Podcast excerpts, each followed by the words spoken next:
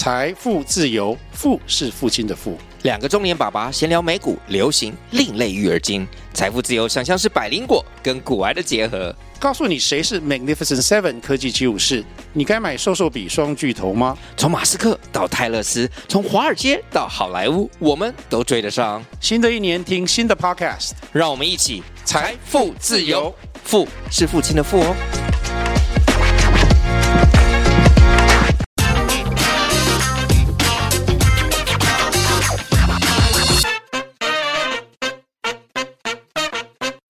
大家好，欢迎收听经济轻松聊，我是主持人经济日报深度内容中心主任林安妮。经济日报每周二会固定推出一套数位封面故事，本周我们上架的专题是矽谷银行风暴。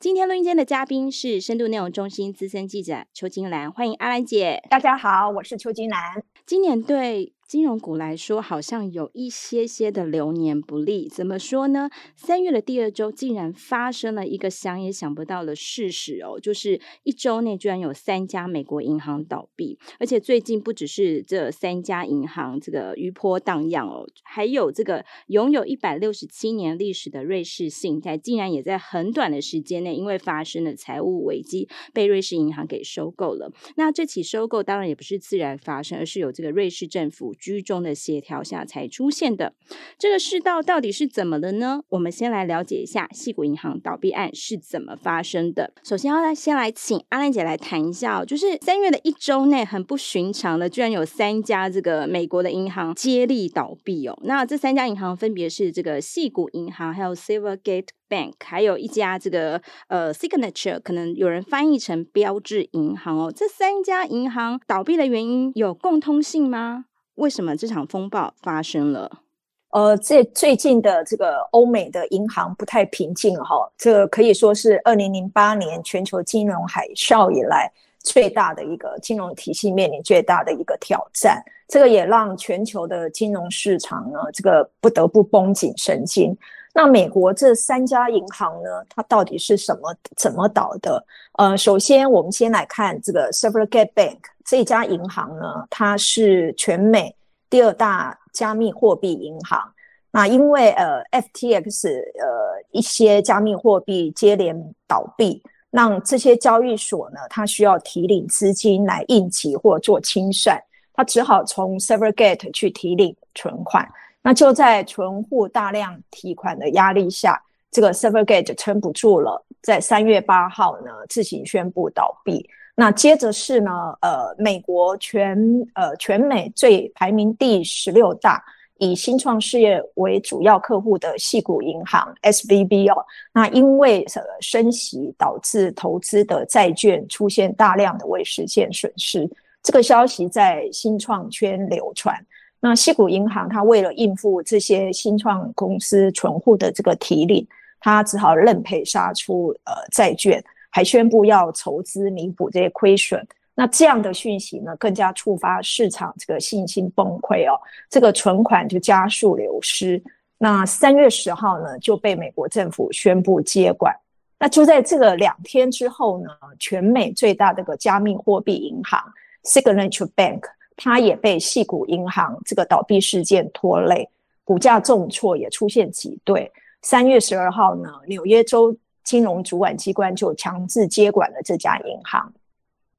那这三家银行呢，都被视为是对加密货币最友善的银行，所以呢，呃，接连倒闭之后，市场也有出现各种的阴谋论，像是呢，就有美国国会的前议员他就说，Signature 他并没有像矽谷银行有资不抵债的问题，把它关掉，用意是在杀鸡儆猴，要威吓币圈。那另外也有传闻说呢，呃，中国有很多的科技新创事业呢，它要到美国上市，都是透过矽谷银行。那美国联准会没有像瑞士央行这个金元瑞士信贷银行一样，在第一时间就融通矽谷银行，而且很快就接管了。这就是要把这条这个资金链跟科技链把它斩断，但姑且不不论这些的阴谋论到底是真的还是假的，我们来看看这三家银行哦，它倒闭的原因，其实呢，它有银行自己的问题。也有大环境，也有监理制度的问题。在银行自身的问题方面呢，像是矽谷银行，它的存款户呢，它就过度集中在新创公司。那 Signature 跟 Silvergate，它就是集过度集中在加密货币业。那矽谷银行呢，它还有资产负债期间错字、过度投资的问题。是，是那大环境的因素呢，则是有这个币币圈交易所频传倒闭嘛。那这让呃 Signature 跟 Silvergate 它的这个币圈的存款户就纷纷提走资金。然后呢，美国这个暴力升息呢，也让矽谷银行这个债券投资呢，出现了巨额的评价损失。虽然说这些呃债券呢不不卖就不赔，可是呢，新创圈它也洞悉矽谷银行的这个结构性的问题之后，也相继抽走了存款。那矽谷银行为了应付客户的提领，它只能认赔杀出手中的债券。这样的呃恶性循环呢，让它的问题更加速恶化。那偏偏美国对于这些中小型银行的监管，又没有像对华尔街大型银行那么严格，它不用做官版官方版的压力测试，呃，没有办法事先发现像西谷银行它资产负债期间错字的这个警讯，没有办法及时发现。对于这个流动性覆盖率，像 LCR 这种流动性的要求呢，对于这种。中小型银行也没有像大型银行那么多哦。我们可以来看看哦，这三家银行的资产规模。矽谷银行它有两千多亿美元，大概新台币是六兆多。这个规模呢，比台湾最大的台湾银行还要大。但是呢，这在美国呢，只能算是中型的银行。而 Signature 呢，它的资产一千多亿美元，相当台币三兆多。也是在台湾呢，仅次于央行，呃，那个台湾银行。那 Silvergate 它的规模就更小了，它只有一百一十四亿美元。所以实际上呢，这个美国金融市市场是非常的大的。呃，过去呢，不同时期，他对系统性风险也有不同的看法。就有官员就说啊，他说如果依照以往的标准啊，这个矽谷银行它的规模呢，不可能会被视为这是有系统性风险。也不可能有存款保险全额保障。美国它存款全额保障上限是二十五块美金嘛？那这个这一次呢？可是这一次系股银行呢，它很快就宣布对它有存款全额保障。那它的存户呢，超过的部分钱都可以拿回去。所以就有呃外媒就有报道说，这个背后可能有政治压力。才会让美国政府呢，对于西谷银行呢，宣布存款全额保障。大概是呃，目前的情况是这个样子。是这家细谷银行呢，我们来补充一下它的一些细部的资讯呢。那细谷银细谷银行，它其实是跟一个新创圈相当密切的一个银行。那它的它也做了很多，就是跟这个呃跟新创业者的这个融通哦。那它非常特别的是说，为什么刚才阿兰姐有提到说，哎，有人怀疑说这个细谷银行啊，它它可能是这个中资啊，到那个美国来上市或什么什么一条。重要资金为什么这样说呢？就是因为矽谷银行其实它在发展过程中哦，它它呃在它是在加州这个起家的，然后它的它的总部在圣克拉拉这样子，然后它大概就是、呃，在它发展过程当中有到这个中国去投资，然后也很幸运的呢获得这个中国准许他去做这个呃人民币的业务。那它的它还跟这个上海很有名的这个浦东银行、浦东发展银行呢，就是它有合资一家银行。叫矽谷浦东发展银行这样子，所以大家会怀疑说，诶，他是不是跟这个中资往来很密切？所以可能在这个倒闭的过程当中，就有各种的这种阴谋论这样窜出来。然后至于这个标志银行，就是这个 Signature 银行，感觉它好像是不是有点冤枉？因为它相较前两家银行，它其实是不存在这个资不抵债的问题，所以它其实在它被宣布，它被宣布这个呃美国的监管机构要来对他监管的时候，其实他的这个。他的这个董事啊，他的这个高层是有出来喊冤的，觉得说，哎，我们的情况跟另外两家银行是不一样的。那为什么要这个这个就是这么快就宣布要接管吗？这个是不是对这个币圈是有意来这个惩罚币圈等等的？不过。看到后来的发展呢，虽然这三家银行不算是那种我们理解中超级大的，像这个瑞信这样子大到不能倒的银行，但是他们也算是非常有特色的银行哦。就是也许它也有其不能倒的原因，所以其实美国的这个监理机关很早就来这个介入监管，甚至也提供它这个存物有这个全额的这个保障哦。那接下来我想询问一下这个阿兰姐哦，其实刚才有提到说哦，美国之前对于这个中小型银行的监管，它其实不像。台湾是这么全面的，那他可能也不用做官方版的这个压力测试啊。那之前就是也有不少人，诶，这件事情也也有人牵扯到这个川普哦。为什么呢？因为就有人说啊，这个川普呢，在二零一九年金融海啸过后呢，美国是曾经把大多数的银行就是都要来这个监管，但没想到这个川普把规定呢给放宽了，所以很多人就觉得说啊，这个川普是不是也要来对这件事情负责？所以想问一下阿兰姐哦，在这一连串这这个。矽谷银行倒闭事件当中，美国是不是有在想要有哪些亡羊补牢的做法呢？的确呢，美国对于中小型银行，它的监管没有像大银行那么严格呢。因此，这次事件之后呢，传出美国联准会考虑把部分适用华尔街大银行的一些规范呢，扩大到这些中中型的银行。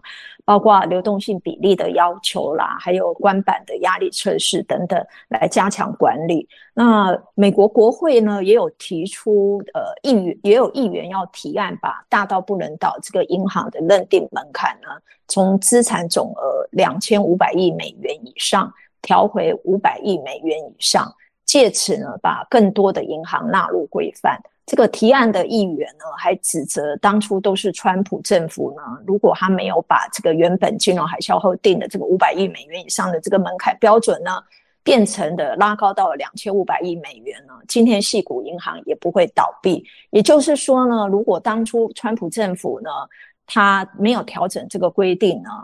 呃，让更多中型银行不必适用这个大到不能倒的的标准，受更多规范。那以矽谷银行一千多亿美元的资产规模来看，它就会被列入大到不能倒银行的标准，而必须受到更多的规范。譬如说，呃，可能就要定期做关板压力测试，那它的问题就会被暴露，这个资产负债也不会错置这么严重了。不过呢，也有美国国会议员呢，有不认同这样的一个看法呢。他们认为这三家银行会出事呢，都是当初美国量化宽松的这个大傻币的这个政策呢，才导致今天的问题。这个两党呢，就为此掀起这个政治口水战哦。对于这个大到不能倒银行的这个。标准呢？美国会不会调呢？这个目前当然现在还还不明确了。那也有呃国内的官员是认为说，大到不能倒银行，它的规范主要是在资本市足率哦。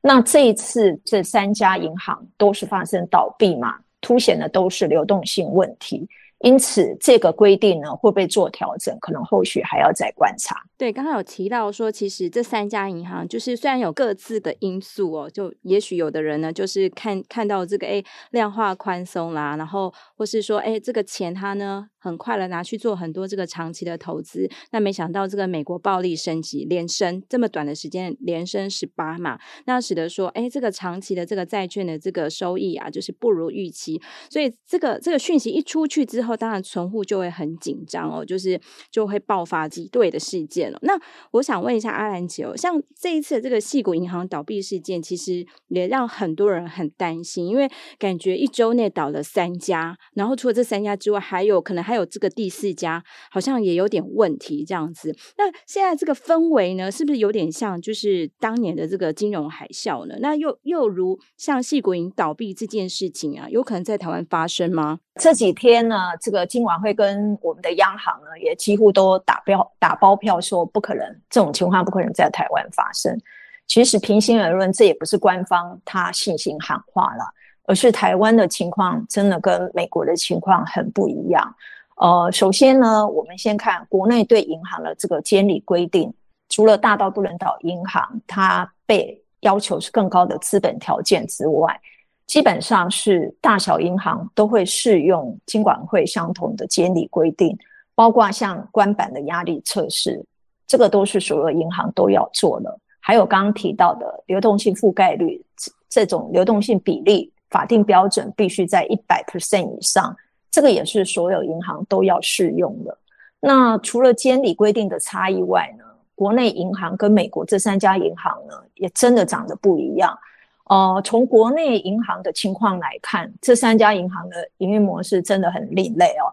第一，先来看国内银行的这个存放比再低，也都有七成左右。呃，主要业务就是在做放款嘛，不是投资嘛。但是矽谷银行它的存放比只有四成，也就是说，银行吸收来的存款用来做放款的比重只有四成，剩下的钱它几乎都拿去做投资。这实在很难想象。我们一般觉得银行主要业务不就是在吸收存款做放款吗？但是银矽谷银行呢，它主要业务竟然是在投资，而不是放款。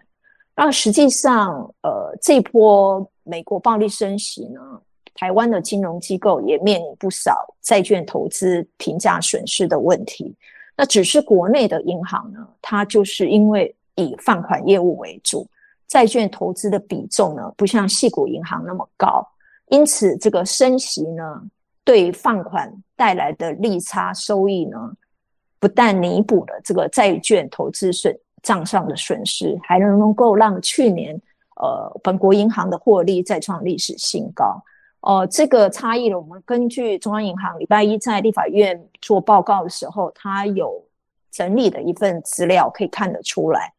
在资产结构方面来看，国内银行投资的比重是大概三成左右，但是系股银行就高达五六成，所以这个结构就很大的不同。第二呢，我们再来看三家银行呢，它的存款大部分都集中在特定的企业户，台湾呢就很明显的比较分散。从中央银行有一个有关这个金融呃本国银行存款来源别的一个资料可以看得出来，国内银行的存款户结构里面呢，个人户就一般散户呢就占了六成，民营企业呢也才三成。那国内的存款保险最高保额是新台币三百万哦，那个人户呢，他的存款金额没有企业户那么大。因此呢，这个国内的因为散户的这个存款比重比较高，所以呃，所有银行存款里面呢，有受到存款保险保障的这个存户的这个比重呢，就高达九十八 percent，几乎百分之百了哦。那但是呢，矽谷银行它因为存款户都是大额存款。所以呢，美国存保公司他们的最高存款保险的保障是二十五万美金呐，哈。那因此，矽谷银行它的存款里面呢，有高达九成以上是不在这个保障范围内的。所以呢，这个两边两边的银行相差很多。其实这三家银行真的也是在美国。来讲也是算比较特殊的，是这样听起来哈，这三家银行真的跟台湾的这个银行的长相真的长得不太一样哦。那像比如说刚才我讲到说，这这三家银行其实它的存贷比大概可能像矽谷银行可能就是就是四成，它那五六成收到的钱都拿去做投资了。那我不晓得说在台湾这个存贷比这个是呃金管会有规定吗？就是说我们收多少钱，就是多少钱一定要拿来放贷，然后多少钱可以拿去投资，这个是有规定吗？还是说其实在台湾一个文化的自然养成，就是银行可能比较保守一点，就是收来的存款就拿去大多拿去做房贷。其实这个存放比呢，并没有任何法定的规定，它只是一个观察你银行的资金运用效率。你收了存款嘛，那你的你做在放款或其他的运用，还是是 idle 在银行里的？那通常银行是资金这个存放比越高呢，会被认为说这个资金运用效率。比较好，过去常常会说所谓的烂头寸，烂头寸多，就是表示这个存放比越低呢，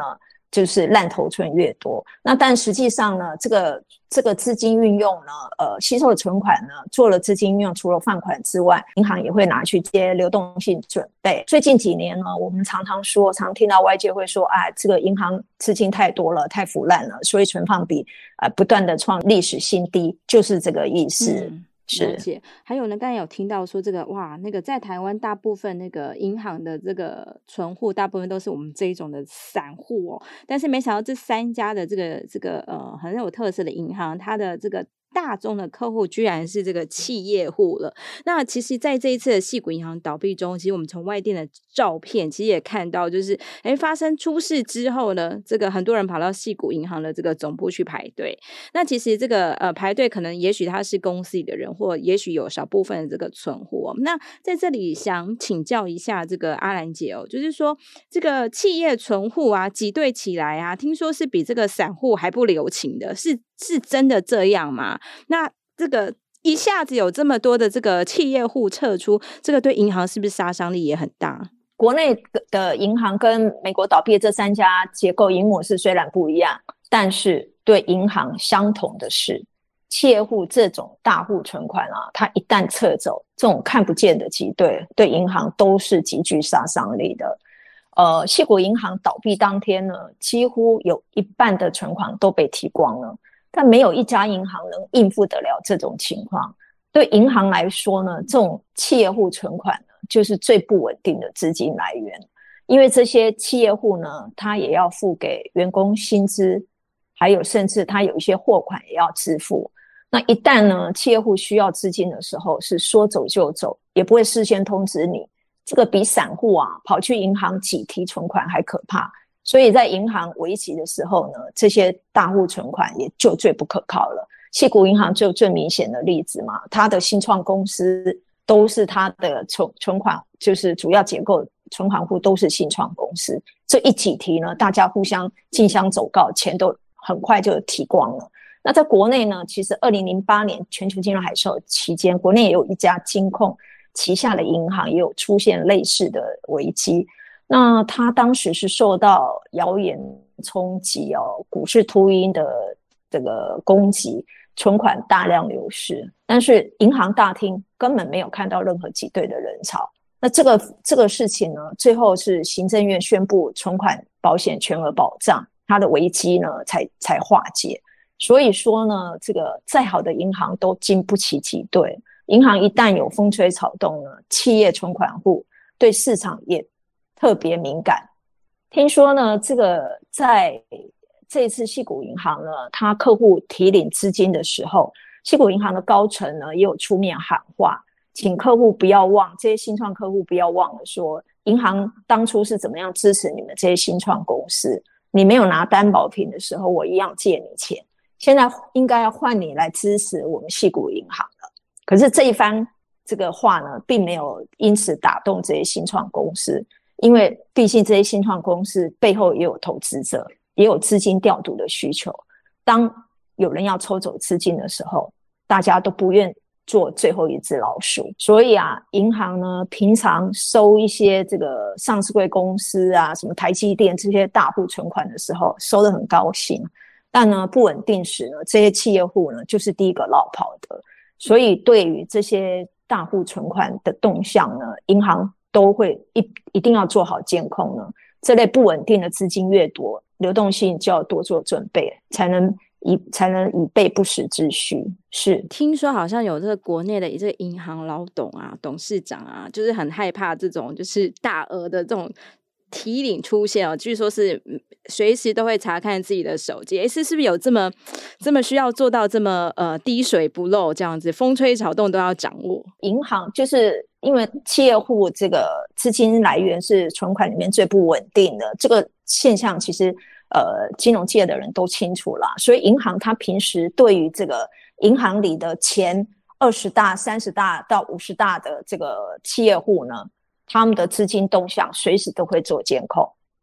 你不可能等他都临走前了，你你再来筹筹备这个呃资金就来不及了。那不止银行，他自己会做好 watch 这些大户的动向，呃，监理机关啊，尤其是存款保险公司，他也会随时监控这些前二十大、前三十大这个存款户的这个资金动向。那一天那个礼拜一的时候，这个存保公司的董事长呢，他就说他。的这种监视系统呢，是在线上随时都可以看，有什么问题，十五分钟内就可以通报金管会。他说他人在立法院，可是用手机也一样可以监控这些这个银行的存款大户有没有蠢蠢欲动，有没有异常的情况。是，刚才其实有听到一个重点，其实世界上任何一个银行，它其实大家做的生意其实都很像，就是我们吸收这个存户的钱，然后把这个钱呢，大部分拿去这个放款，或是也许有一部分呢做流动性准备，有一部分呢我们就拿去投资这样子。那其实银行都要刻意避免一件事情发生，就是说所有的存户在同一时间来领钱啊，那这真的是很没有。任何一间银行这个挡得住的，所以其实很多这个有在做这个企业大户存款这个银行金融机构，它都会非常非常的这个小心哦。好，那最后一个问题呢，想来请教一下这个阿兰姐哦，就是我们这一次这个细谷银行这三家银行哦，就是哦风暴真的是非常非常的，这让很多人非常的震惊哦。那在这样一个事件当中呢，我们虽然说这样听起来好像是。那个主管机关都说我们不会有这样的事情发生，但是是不是我们还是可以从这样的事件当中呢，获得到一些启示或是教训的？这波美国银行的倒闭风暴呢，虽然没有对台湾目前来看没有太造成太大的冲击哦，但是台湾确实有一些要引以为戒的地方哦。呃，譬如说，第一，这个流动性风险。真的不能忽视哦。二零零八年全球金融海啸之后呢，为了应应这种市场恐慌或流动性不足的问题呢，巴塞尔呢，他有提出全球适用的这个两项流动性标准，一个叫流动性覆盖率，呃，简称是 LCR；另外一个是净稳定资金比例，简称是 NSFR。这个呢，一个是比较短期，另外一个是比较长期的。那这个两项比例呢，都有一定的这个呃计算公式。那它的法定标准都是呃一百 percent 哦。以这个呃流动性覆盖率，也就是 LCR 为例哦，它的计算方式就是优质的流动性资产占未来三十天的净呃资金净流出比例。这个不得低于百分之一百，它的目的呢，就是在确保银行有足够而且是高品质的流动性资产，譬如像一些短期变现性高的资产，以便呢，银行它在有压力的时候呢，还可以提供三十天内的这个流动性资金的需求。那目前呢，国内的银行呢，所有的银行都符合这项法定的标准，都在一百一百 percent 以上，全体银行平均是一百三十几哦。但是呢，过去金融检查的时候，也曾经发现有银行呢，没有很正确的在计算这两项比例。那么这次呃风暴之后呢，让我们更加体验这个流动性风险的重要性。所以监理机关呢，也有特别注意到这个问题呢。呃，以公债为例，照规定呢，你在计算这个呃流动性覆盖率这个比例的时候呢，是要用市价来计算。但是呢，过去检查说就发发现有银行它是用成本在计算。这个在利率变动不大的时候呢，你用市价或成本算出来的这个比例的差别是不大的。但是当利率波动、公债价格变动很大的时候，你计算出来的比例可能就会差很大了。呃，举例来说，当初是用九十五块买进了公债，那现在因为大幅升息，市价可能就变成了七十块。那银行如果还用九十五块的买进成本来计算，它等于高估了这个流动性这个比例 LCR。如果呢，还因此让这个原本在一百 percent 以上的这个 LCR 呢掉到一百以下，那问题就更大条了。所以呢，这个部分呢，除了银行自己要注意之外呢，呃，金管会听说未来也打算在对一般银行例行精简，还有承保公司对于它要保机构的查的时候，也也都会去特别留意。那第二个启示是呢。哦，资金来源跟去路的期间配置要相当，不能差太远。哦，矽谷银行最大的问题就是，他把新创公司存放的短期资金大量用来购买美国公债，还有房贷担保抵押债券等长天期的债券哦。而长天期债券对利率敏感度比较高，原本你买进的价格是九十五块，在大幅升息之后，短天期的价格可能只变成九十块。但长天期的价格可能只有七十块钱，所以呢，这个银行在买长天期或短天期的这个比重，这个配置呢，也就是资金来源跟去路期间有没有错置呢？这个是银行内部一定要做好管理的。呃，金管会听说这次事件之后，他也会看是用发函或是在什么样的情况之下去提醒银行注意这一块。那第三个呢，呃，就是告诉我们一定要小心利率风险跟集中度风险。利率风险对银行来说其实是非常基础的一个课题哦，但确实确实很难拿捏。你想要赚更多的钱，但是呢，当这个利率反向的时候，该回头的时候，你又来不及跑。所以像呃，西谷银行这起情况，它就是利率风险转变成流动性风险。